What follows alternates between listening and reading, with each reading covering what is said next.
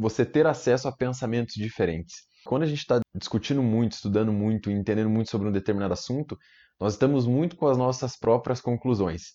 Mas a gente tem uma chance de errar muito grande, ou de crer numa coisa errada, ou de, enfim, se aprofundar muito numa coisa que muitas vezes não é exatamente aquilo que deveria ser.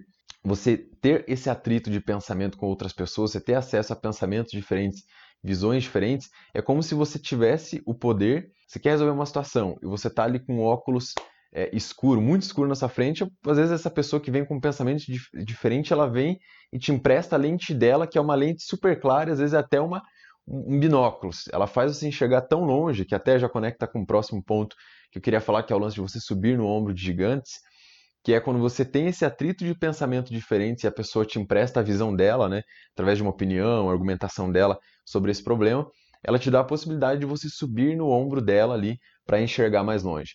E no lance de comunidade, isso é muito presente. Você tem acesso a toda uma bagagem de experiência criativa, de vida, de estudo e tudo mais de outras pessoas. E quando você sobe nesse ombro, você tem a oportunidade de chegar muito mais longe e expandir os seus horizontes e entender melhor sobre o teu próprio problema, entender problemas que viriam ou que você está vivendo, mas nem estava percebendo.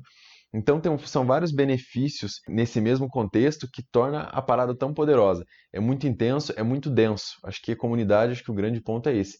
É denso, é muito conteúdo, é muita experiência, é muita transformação vivida num único grupo de pessoas ali